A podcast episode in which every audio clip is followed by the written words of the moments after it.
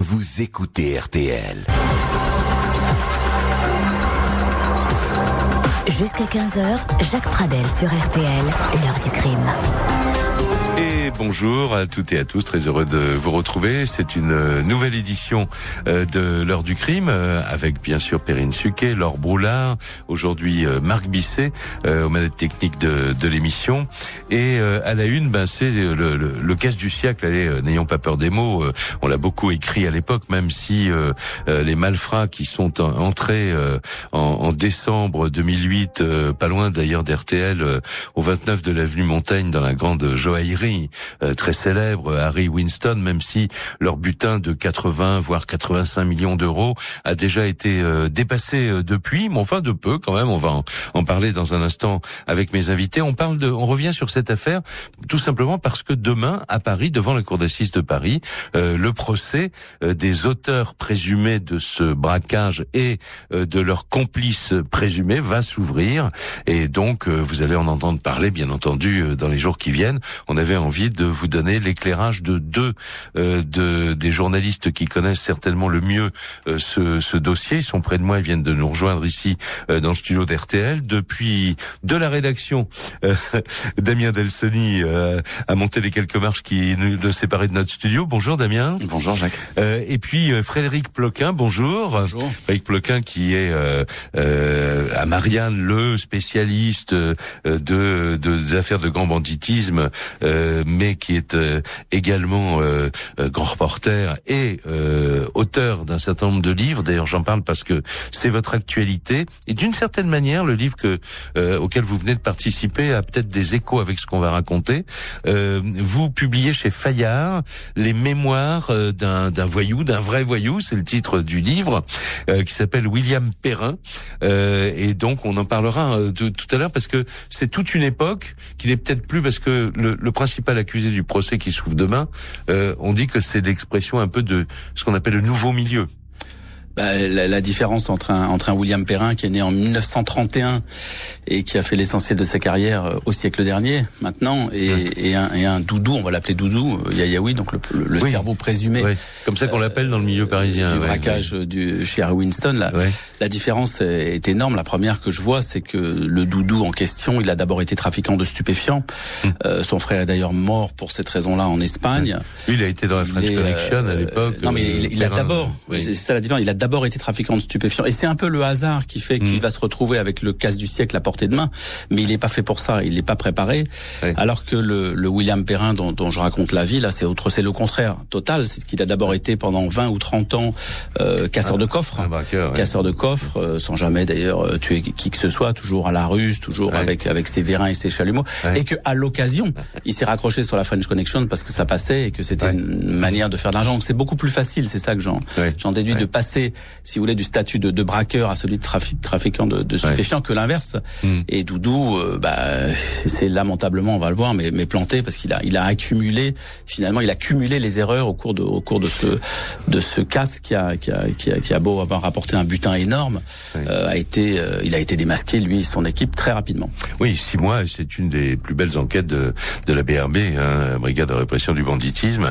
D'ailleurs, j'en profite pour signaler qu'à 14h45, nous aurons en ligne euh, maître Frédéric euh, Trovato, qui est euh, avocat du, du, cerveau présumé donc de ce fameux Douedi Yayaoui, surnommé Doudou dans le milieu parisien. Alors, dans un petit instant, avec vous et avec Damien Delsoni, on va revenir sur le mode opératoire de ces braqueurs qui n'ont vraiment pas improvisé ce dont nous allons parler pendant pendant toute l'émission. Euh, on va ouvrir cette émission avec un document RTL euh, qui a été diffusé sur notre antenne deux jours deux jours après. Parce que deux jours après le casse le casse a lieu le 4 décembre 2008 euh, le 6 décembre on apprend euh, qu'en fait il y avait des caméras de, de, de, surveillance très bien placées dans la joaillerie Harry Winston et que finalement le casse a été entièrement filmé par ces caméras de surveillance. Et ce qui a tout de suite frappé les enquêteurs quand ils ont visionné ces documents c'est l'organisation presque militaire euh, des braqueurs. Écoutez les explications que donnait le 6 décembre sur RTL Myriam Alma. Sur la vidéo, le braquage dure 16 minutes. Une opération ahurissante, incroyable, raconte un spécialiste qui a vu les images, bluffé par la durée exceptionnelle du cambriolage, le sang-froid et la maîtrise du commando. Quatre hommes, sans doute de l'Est, pas identifiables. Deux sont déguisés en femmes, deux traînent des valises de voyage comme s'ils sortaient de l'aéroport.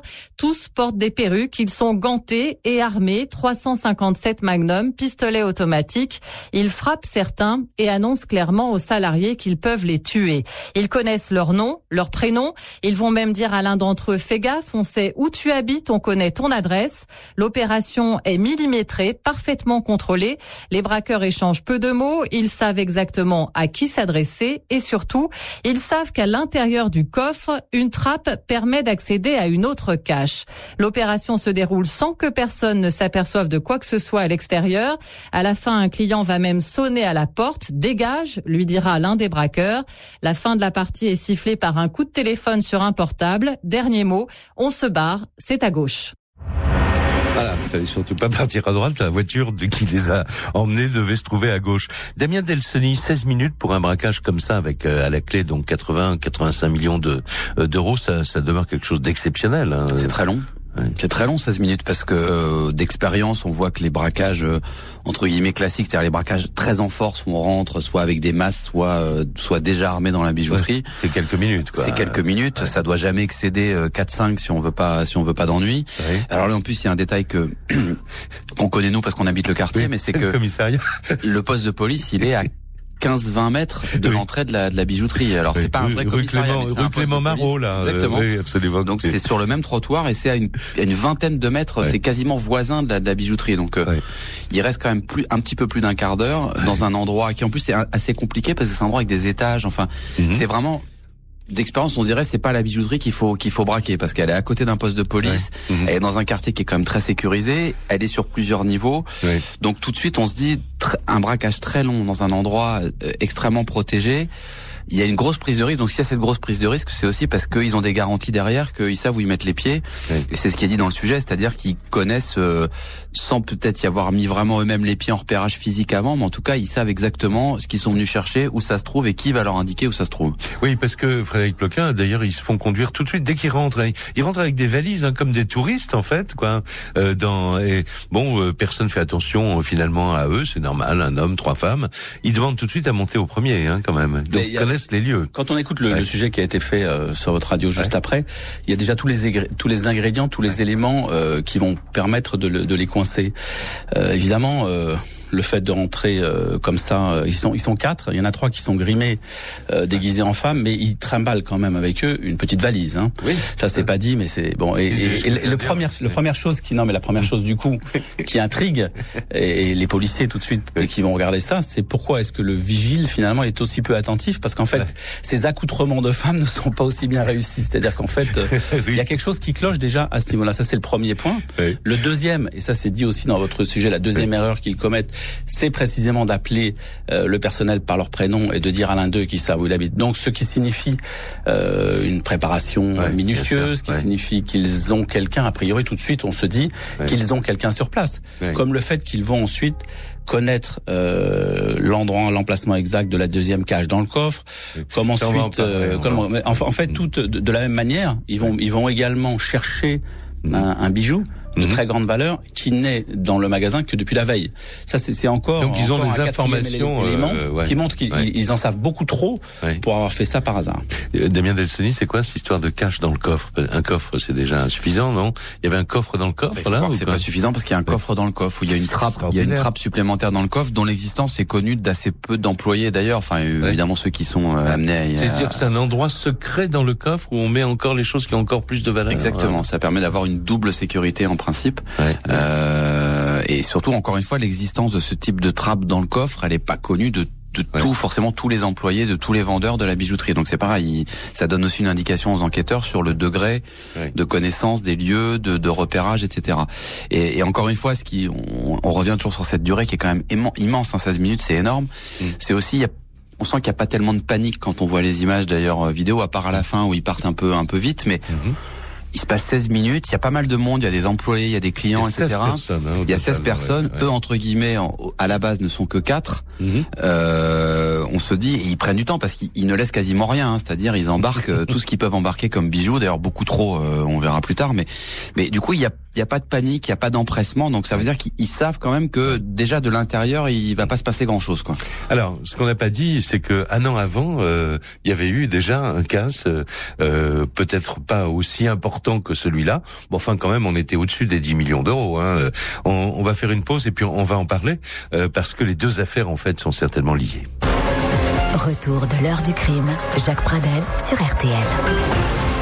Et nous parlons du braquage de la joaillerie Harry Winston le 4 décembre 2008. Euh, le procès s'ouvre euh, demain. Euh, il y a huit personnes, je crois, au total dans, le box des, accusés, dont celui dont on parle comme le cerveau présumé de cette bande. Mais ça, on va essayer ensuite d'en savoir un peu plus sur la composition de cette de cette bande, son niveau de préparation, et puis aussi on va parler avec donc Damien Delsani et Frédéric Ploquin de l'enquête qui a permis, euh, de façon assez spectaculaire, aux membres de la BRB de, réaliser quand même euh, ce qu'on appelle une, une, belle affaire, quoi, euh, assez rapidement.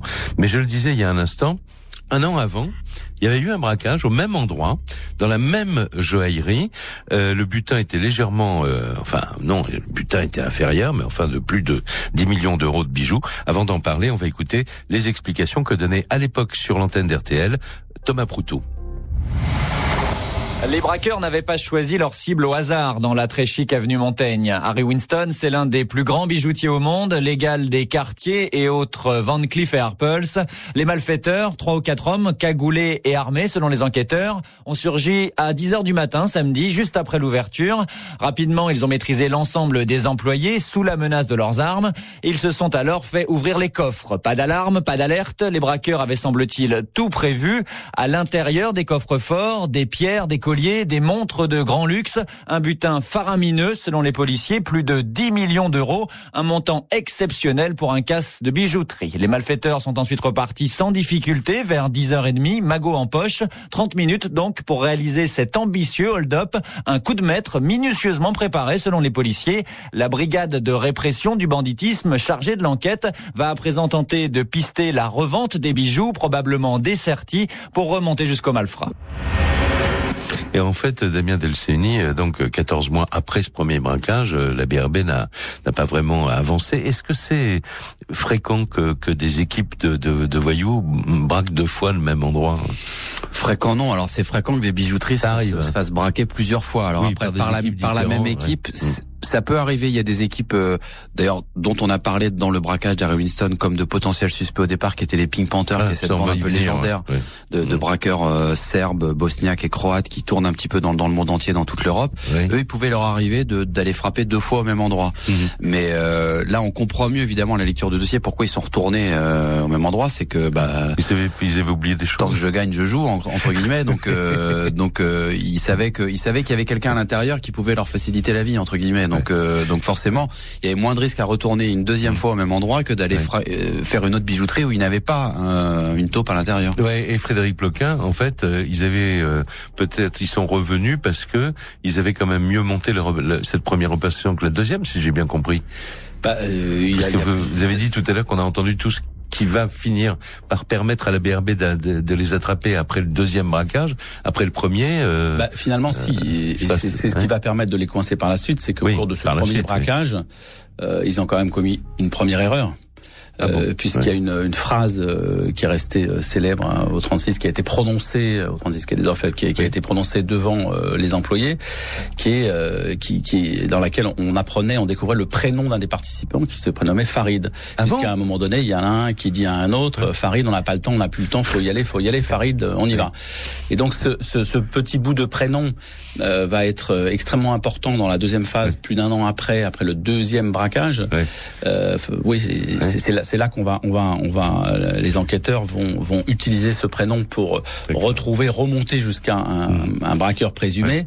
Euh, tout ça va s'ajouter à deux, au moins deux empreintes, euh, euh, l'une génétique, l'autre digitale, laissées l'une dans le coffre, l'autre sur un sac à main, qui est d'une des prétendues femmes qui avait, qui avait attaqué l'endroit.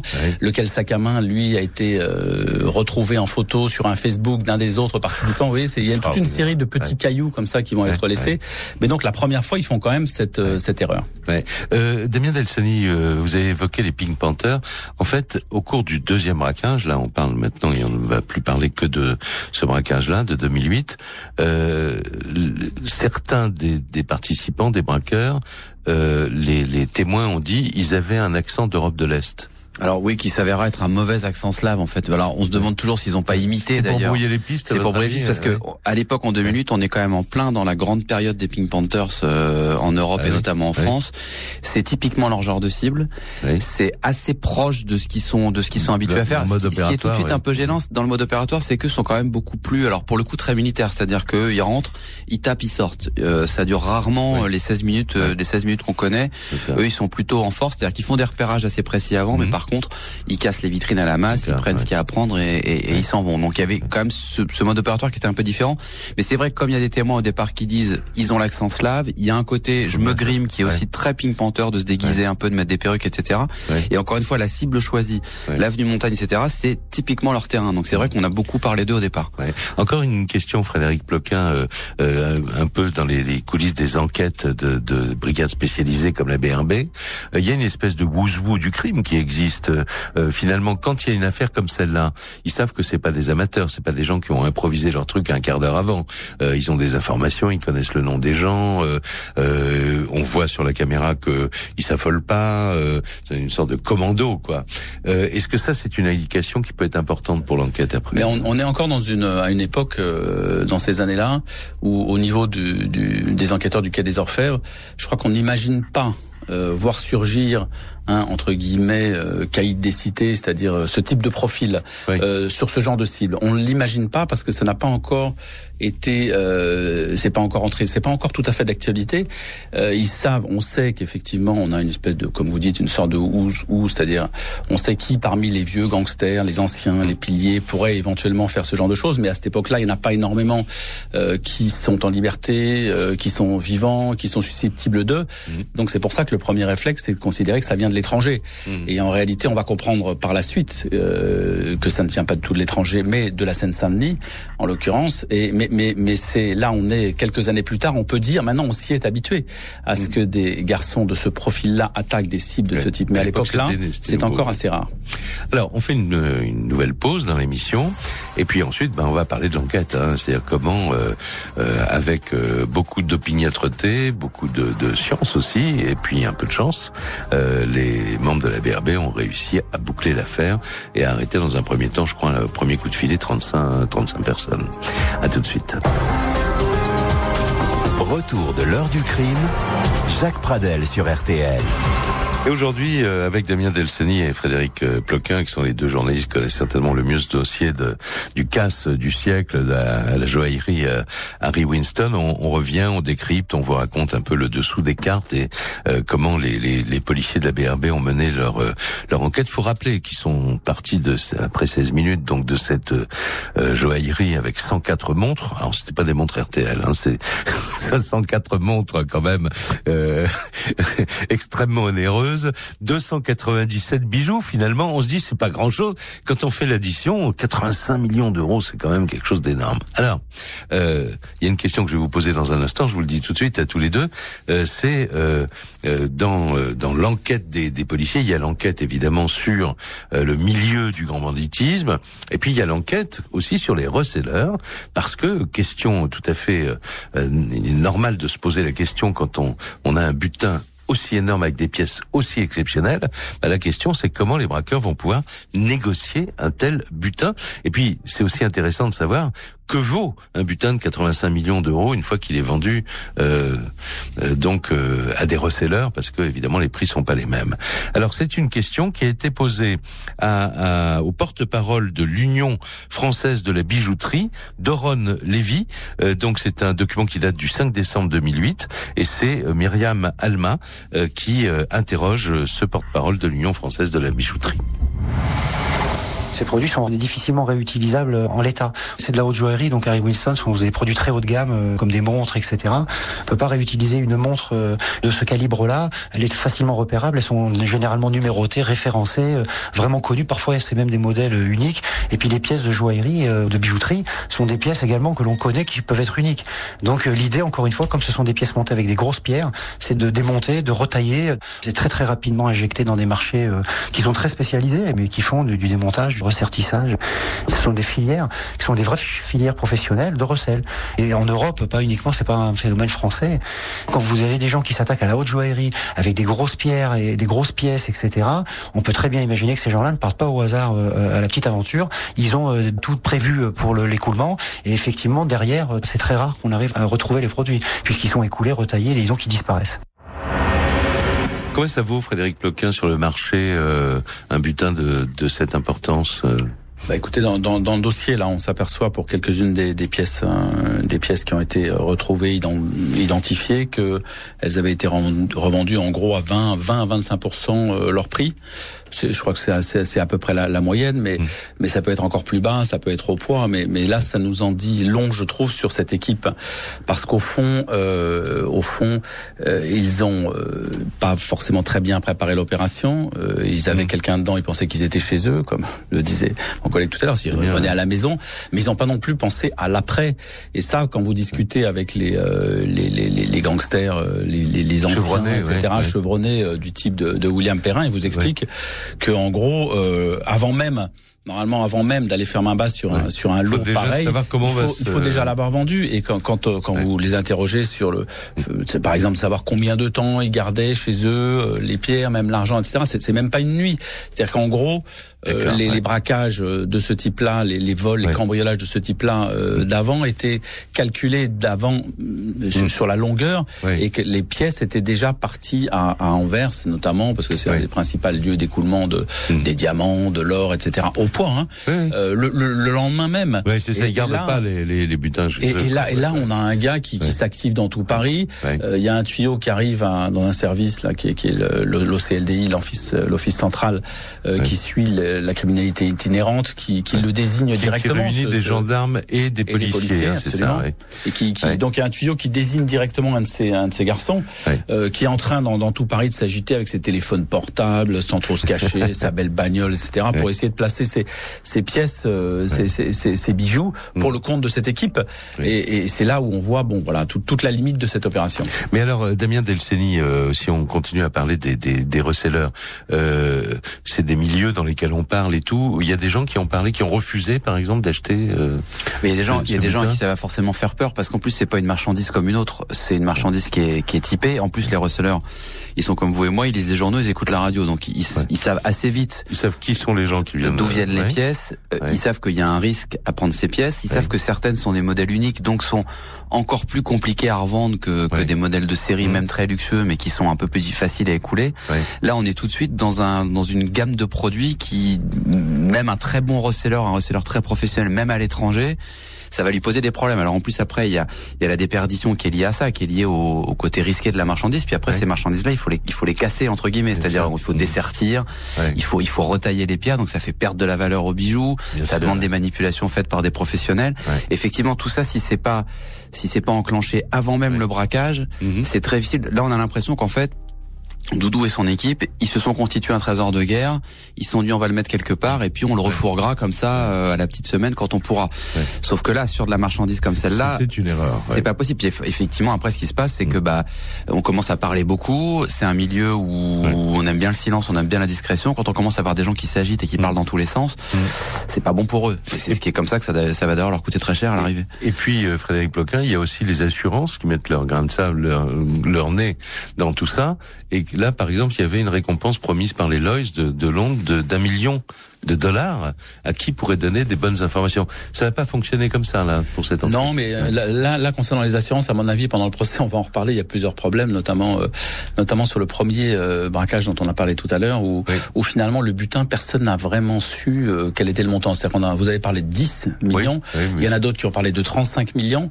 Et puis en fait, on s'est aperçu que la, la bijouterie ne faisait pas tout à fait l'inventaire comme il le fallait, qu'il y avait peut-être derrière des histoires de fraude, fiscale et autres, de, de disons de bénéfices déclarés ailleurs, et que en fait personne n'était capable. ça aussi, ça joue. Personne n'était capable. Et donc, quand, quand vous faites entrer là-dedans les assurances, mm. elles, elles vont rembourser quoi, quel montant, à quel moment. Euh, mais en l'occurrence, c'est pas ça qui les a perdus. C'est pas la prime. Euh, c'est pas la prime qui va les perdre. C'est c'est plutôt l'impréparation, l'amateurisme, et puis le fait, comme on le disait à l'instant, euh, que ces garçons se répondent dans tout Paris pour euh, mm. pour fêter la vente d'une pierre à un moment donné, à un autre, et, mm. et cette multiplication de, de micro erreurs qui vont euh, leur coûter très cher. Alors, on va écouter un, un autre document euh, RTL, et puis on va en venir justement à, la fin de l'histoire euh, après une après une pause, c'est-à-dire de savoir comment ils sont arrivés vraiment à cette équipe-là.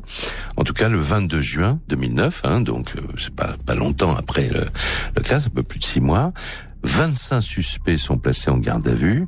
Une partie du magot est retrouvée chez le cerveau présumé du, du, gang. Tout ça, ça se passe dans la banlieue est de Paris. Mais il y a aussi des perquisitions et des coups de filet ailleurs. On va en parler tout à l'heure. Euh, en tout cas, ce qu'on peut dire, c'est qu'une réussite extrêmement brillante, évidemment, pour la, la brigade de répression euh, du banditisme, comme l'expliquait sur RTL euh, à cette époque-là Julien Dumont s'est passé en deux temps. Dimanche, déjà, lorsque les voleurs ont rendez-vous avec des acheteurs potentiels à Paris, les policiers mettent alors la main sur une paire de boucles d'oreilles à 250 000 euros, ainsi que sur de l'argent liquide, près de 300 000 euros. Et puis hier, surtout, ça se passe dans l'anodine et anonyme maison du chef du réseau, au pavillon sous bois en Seine-Saint-Denis. Les enquêteurs de la brigade de répression du banditisme fouillent de fond en comble la bâtisse et finissent par découvrir une cache secrète derrière un mur construit, semble-t-il, spécialement pour abriter le magot des bijoux en nombre, colliers et montres, et des billets, des kilos de billets contenus dans des grands sacs en toile. Les policiers sont toujours ce matin en train de les compter. Ça pourrait au final dépasser le million d'euros. La preuve que les malfaiteurs ont peut-être réussi à vendre une partie de leur butin. Des experts sont présents depuis hier au 36 quai des Orfèvres pour cataloguer les bijoux retrouvés et identifier les pièces manquantes.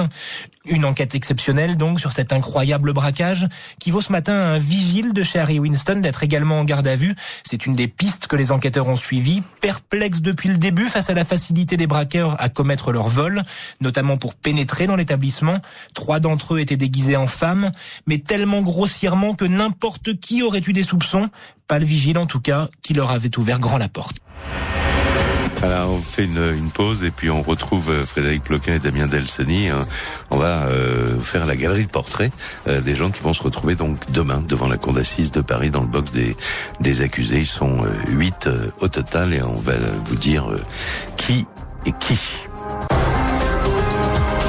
L'heure du crime sur RTL.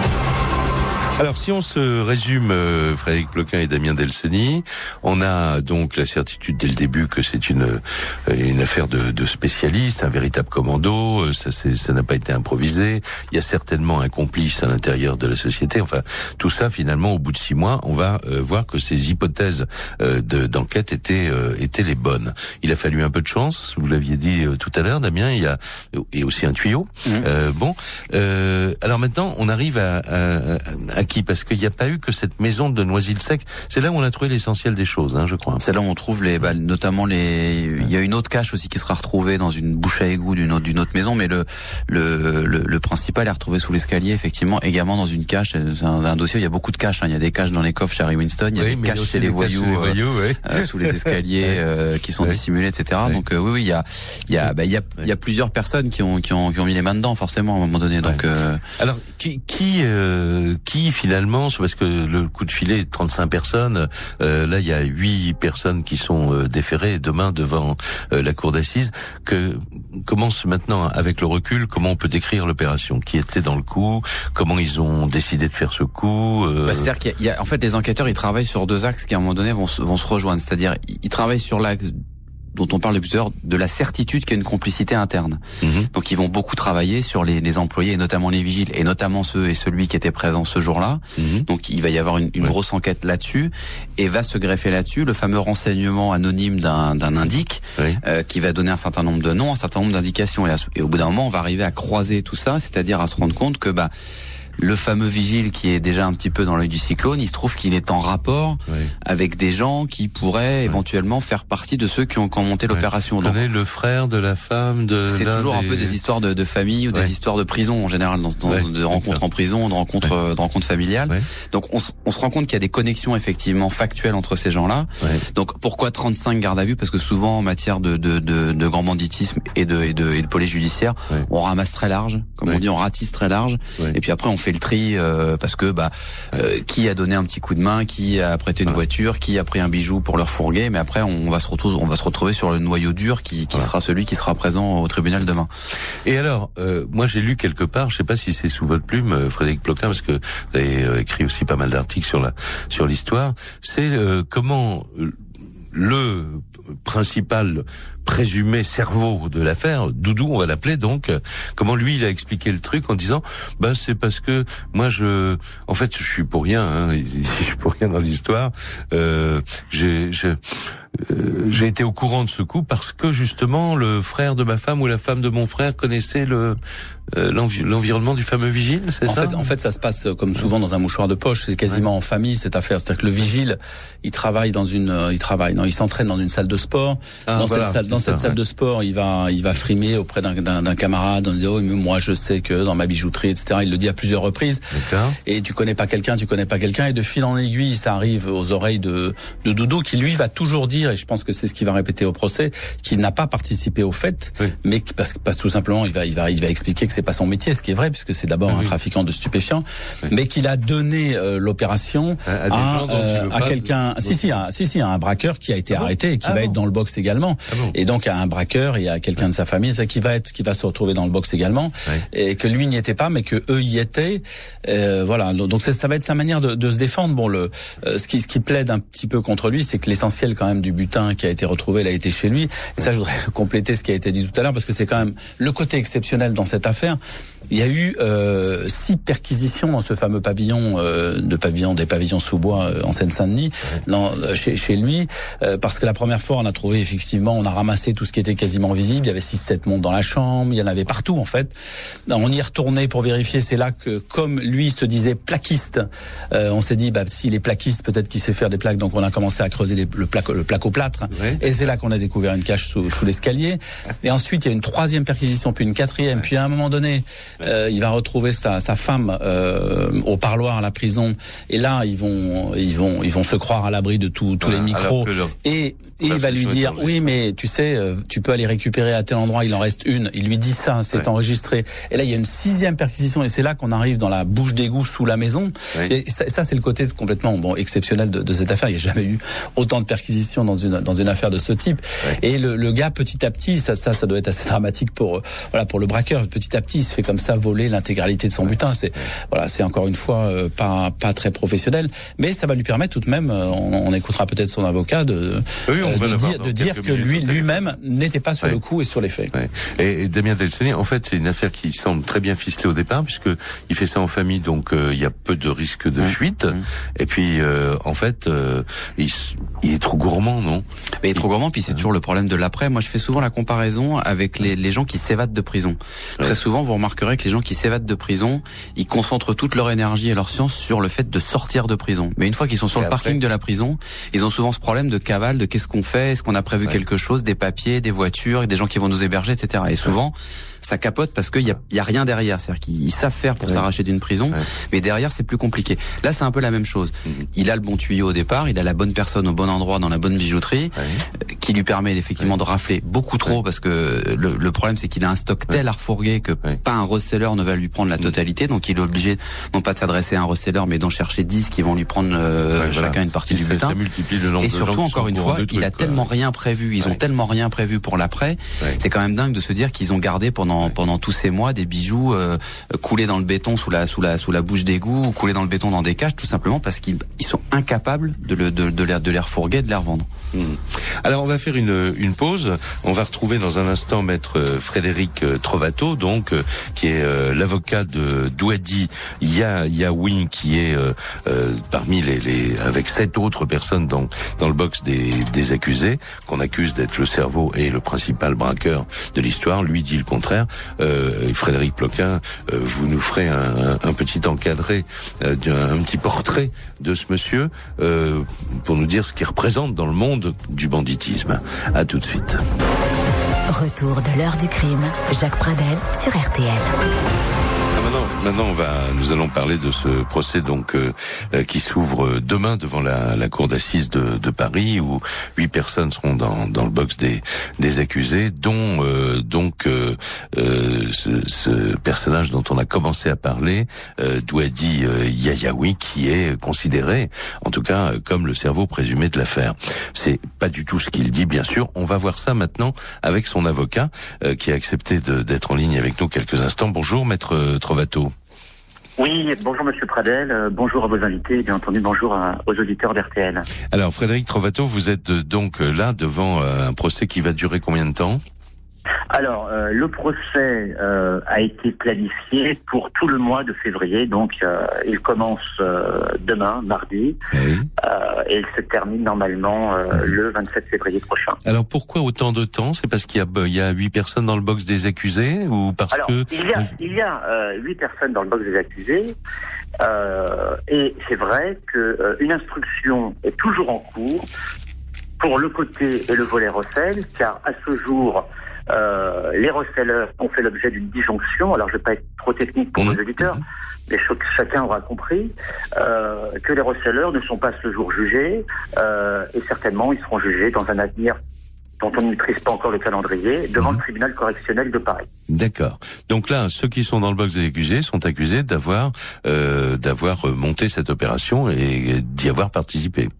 Alors voilà, euh, pour être précis, euh, huit personnes sont renvoyés, euh, bien entendu sous des qualifications pénales différentes. Euh, vous avez dû certainement le rappeler, alors, car je porte de temps, je n'ai pas pu assister à l'intégralité de votre édition, mhm. mais euh, il s'agit bien entendu de deux vols à main armée, l'un commis le 4 décembre 2008 et le premier chronologiquement le 6 octobre 2007. Euh, certaines personnes sont renvoyées pour les deux, mhm. euh, et d'autres sont envoyés uniquement euh, pour celui commis le 4 décembre 2008. D'accord. Alors parlons de Douadi euh, puisque vous êtes son, son défenseur. Euh, comment euh, euh, comment ce, ce comment comment dire préparez-vous ce qui va ces débats? Parce que il va pas dire je suis innocent, j'ai rien fait. Bien entendu, bien entendu. Et d'ailleurs, euh, je vous remercie quand même de faire cette euh, remarque préliminaire, car euh, on va pas ici commencer à plaider le fond de cette affaire. Ça sera à la cour d'assises ah oui, bien sûr, d'aller dans le détail, et ça sera bien entendu au jury de se prononcer en une conviction. Mais vous avez raison de le rappeler, car j'aime rester crédible, bien entendu, au niveau des, des, auditeurs et des interlocuteurs. La défense de Douadi Ayaoui n'est certainement pas de venir plaider innocent. Mm. Je veux dire, il faut quand même rappeler que dans le cadre de cette instruction et surtout par rapport au vol qui a été commis que le 4 décembre 2008, c'est que dès sa mise en examen devant le magistrat instructeur, Douadi Ayaoui a reconnu sa participation, mmh. a assumé ses responsabilités et tout de suite il a dit qu'il n'avait pas pris part physiquement mmh. à la commission du vol du 4 décembre 2008. C'est ça. Ouais. Et, il dit, j'ai indiqué l'affaire à des personnes dont il n'a pas donné les noms. C'est ça? Bien entendu, et vous avez raison de le rappeler à juste titre. Dès sa mise en examen, il a dit voilà ce que j'ai fait. Euh, en ce qui concerne les autres, euh, je ne préfère pas me prononcer sur le sort des uns et des autres. Euh, ils sont grands, ils le feront, chacun le moment venu à leur tour. D'accord.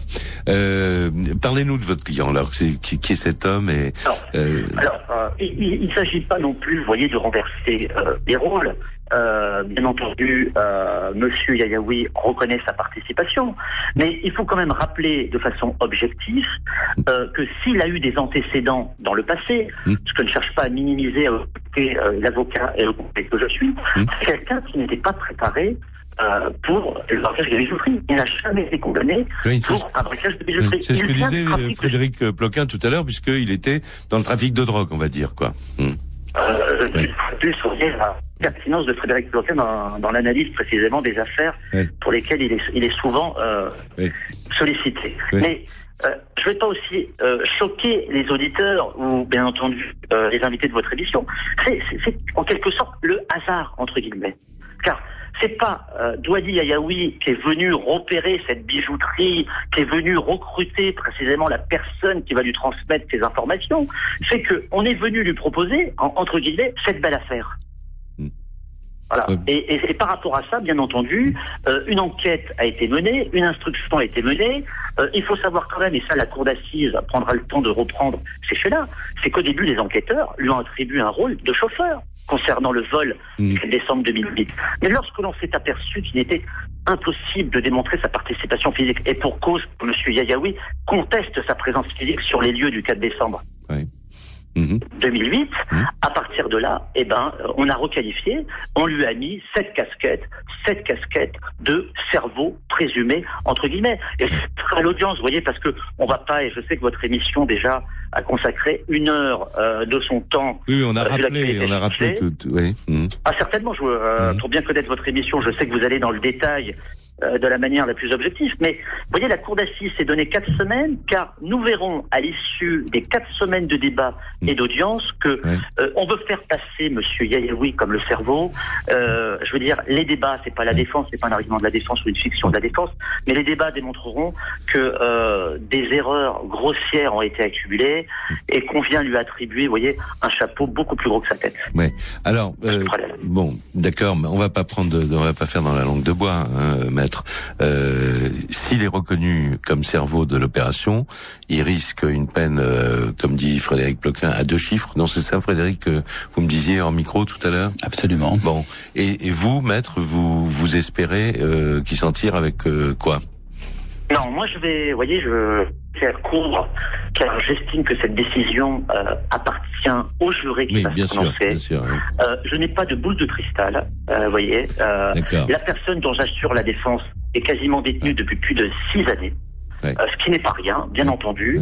il ne s'agit pas aujourd'hui, vous voyez, de faire des pronostics. D'ailleurs, je, je teste toute cette approche mathématique. bien entendu, l'affaire est présentée comme exceptionnelle. Un petit problème de bah, les c'est interrompu et comme on est à la fin de l'émission, on va pas avoir l'occasion de, de, retrouver euh, euh, Maître Trovato. Mais enfin, je pense qu'on a dit l'essentiel, Frédéric Ploquin. Bah, si vous voulez euh, qu'on parle un peu, qu'on fasse un petit portrait court de, de, de ce doudou. Euh, bah, c'est ce que je voulais vous demander. Daoudi Oui. Donc il est né en 1964. Moi, je dirais c'est un peu euh, le profil type des, des, des, des jeunes voyous d'aujourd'hui. C'est l'anti William Perrin, puisque je viens de passer deux ans à débriefer un vieux voyou. Le livre qui vient de sortir chez Bayard. Voilà, c'est pas du tout le même profil. C'est quelqu'un mm. donc qui euh, il est d'origine kabyle. Bon, il, boit facilement le whisky, euh, il fume le cigare, un peu comme les voyous à l'ancienne. Mais il a, il s'est lancé dans les années 1990. Euh, il est parti dans le sud de l'Espagne, du côté de Marbella, là où démarrait à l'époque le trafic, de, stupéfiants, de, cannabis marocain, en gros. Mm-hmm. il a perdu son frère, qui est qui est décédé là-bas. les psychiatres disent de lui, ça c'est ça, à mon avis, ça va apparaître dans le procès, qu'il a une intelligence au-dessus de la moyenne. Mm-hmm. il a tout de même été condamné déjà à 23 ans de prison pour trafic de stupéfiants. Il en a ah, déjà fait 16. Et là, comme rappelé euh, Frédéric Provato, il est de nouveau en prison de, depuis 6 ans. Mhm. Euh, voilà le, le, le personnage.